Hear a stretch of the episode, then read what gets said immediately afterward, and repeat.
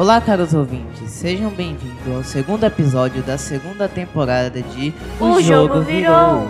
E hoje, nesse episódio, vamos falar sobre um jogo do momento, um jogo que está quebrando os recordes: Fortnite.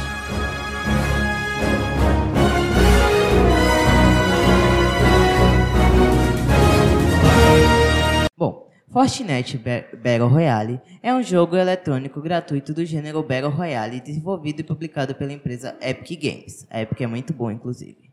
Sendo assim, lançado em setembro de 2017, a ideia do desenvolvimento do Fortnite surgiu após o lançamento do PUBG, que quebrou inúmeros recordes de número, é, que quebrou inúmeros recordes de números de jogadores ao longo de 2017. PUBG foi um jogo que, assim, é, ele foi lançado em 2017 também. E que ele era basicamente o gênero Battle Royale, ou seja, muitos outros jogos foram inspirados nele. Um exemplo disso é Free Fire, Call of Duty Warzone e etc. Bom, vendo seu rápido crescimento e sucesso comercial, a Epic eh, pensou: ah, vamos criar um jogo Battle Royale. Pensou, gente, não imitou, pensou. E aí eh, começaram a criar, começaram a criar e lançaram a partir da segunda temporada de dezembro de 2017. A Epic, inclusive, ela sempre fornece novos conteúdos, eh, continuam atualizando e etc. O Fortnite foi revelado pela primeira vez pela Epic Games em 2011, considerado uma combinação de Minecraft e Left 4 Dead, pois quatro jogadores trabalhariam juntos para buscar recursos para construir fortificações, armadilhas, armas e outros objetos para sobreviver a ataques de monstros.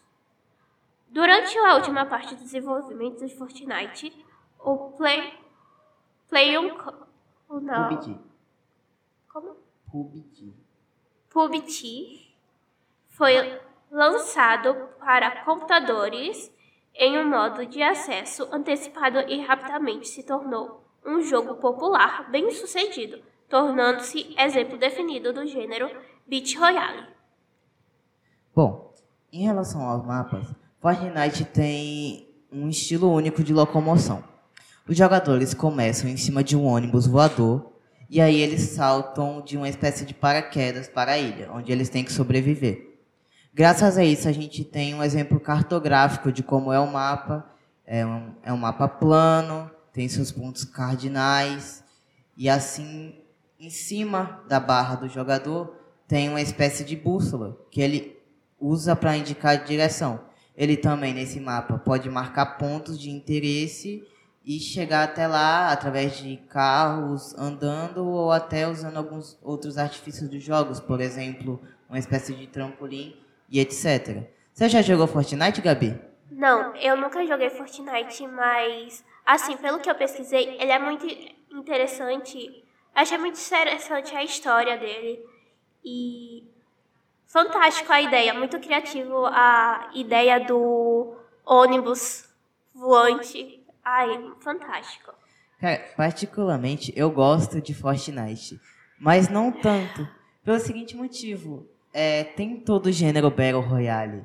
Só que pra mim a graça é você ir lá e sobreviver. A diferença do Fortnite é que você atira no cara e ele simplesmente constrói um hotel na sua frente por causa dessa livre busca por recurso e porque você tem, é, falando em recurso, você tem esse recurso de sair construindo. Isso também facilita a movimentação. Mas os eventos de Fortnite eu acho muito legal. Já viu algum evento? A história, pelo que eu pesquisei, ele é passado ne, num ate- no planeta onde foi Devastado? Sim, por uma grande chuva e do nada surgiram monstros chamados de hordas, hordas, algo do tipo. E no caso você tem que ser um sobrevivente no jogo. É, eu acho muito interessante o fato que, assim, cada atualização, o mapa de Fortnite muda.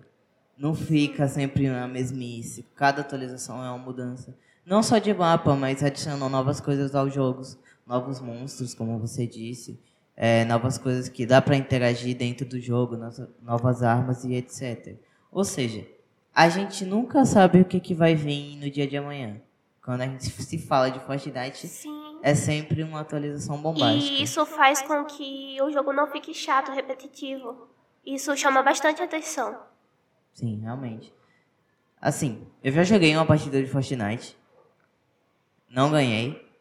Mas eu achei interessante a assim, a prática do jogo, porque na teoria a teoria a gente já sabe. Agora você pegar a prática e jogar e treinar é outra coisa. Inclusive tem muito campeonato, muito de pessoas que desde construir rápido até sobreviver, sempre tem campeonatos assim. E a premiação é maravilhosa. Quem não quer ganhar dinheiro? Exatamente. Sobre sobre as skins.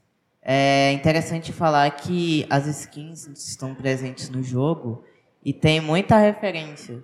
Teve evento de Homem-Aranha, teve evento de John Wick, teve um evento imenso da Marvel onde adicionaram skins e etc. E assim, um jogo que está sempre é, rodando. Ele está sempre com gráfico cartoonizado, então não pesa tanto o computador mais antigo e tudo mais. Dentro do jogo há várias espécies de baús que pode conter é, elementos para ajudar o jogador. Tem alguns locais específicos para achar mais baús. No túnel, há um túnel situado na seção nordeste do mapa, zona leste do Lago do Saque, onde tem baús duplos. Para encontrar, você pode entrar em algumas salas que há que faz alguns barulhos. Tem a casa do, do Parque Agradável também. Ao sudoeste do Parque, do Parque Agradável você encontra uma casa isolada por grandes árvores Normalmente se esconde um baú, localizada na, e bastante. A sua localização é bastante central no mapa. Nas torres do Nordeste, você pode achar muitos baús que pode pegar, mas sua maior chance de sucesso está na, um, em uma torre acima do bosque lumin, lum, lamoroso lamorioso. Neste local vão aparecer dois baús por vez e um terceiro. Gabi, você sabe o que é um IGL? Não. Você sabe o que é um Fragger? Gente, que nome complicado. Não sei. É, então, são gírias que a gente usa dentro do Fortnite quando a gente está jogando em trio ou em mais jogadores, que serve para identificar o tipo, o tipo do jogador. Por exemplo, eu me reúno com três amigos e falo: Ah, eu sou o suporte, ele é o Fragger e ele é o IGL. E agora eu vou explicar o que são. O IGL é nada mais, nada menos que o líder da equipe. É ele que vai dizer é, onde que a gente vai, é ele que vai dizer, ah, vamos por aqui, vamos cuidar, vamos dominar tal ambiente. O Fragger é o jogador mais agressivo da equipe. É aquele cara que vai sem ligar para nada e tenta marcar um ponto, tenta ali neutralizar seu adversário. E um suporte é o cara que geralmente vai estar tá ajudando esse fragger, vai estar tá mais recuado, porém sempre vai estar tá ali para ajudar. É, por exemplo, ah, estou com pouca vida. Aí o suporte vai lá, vai trabalhar com ele para ele se curar e etc.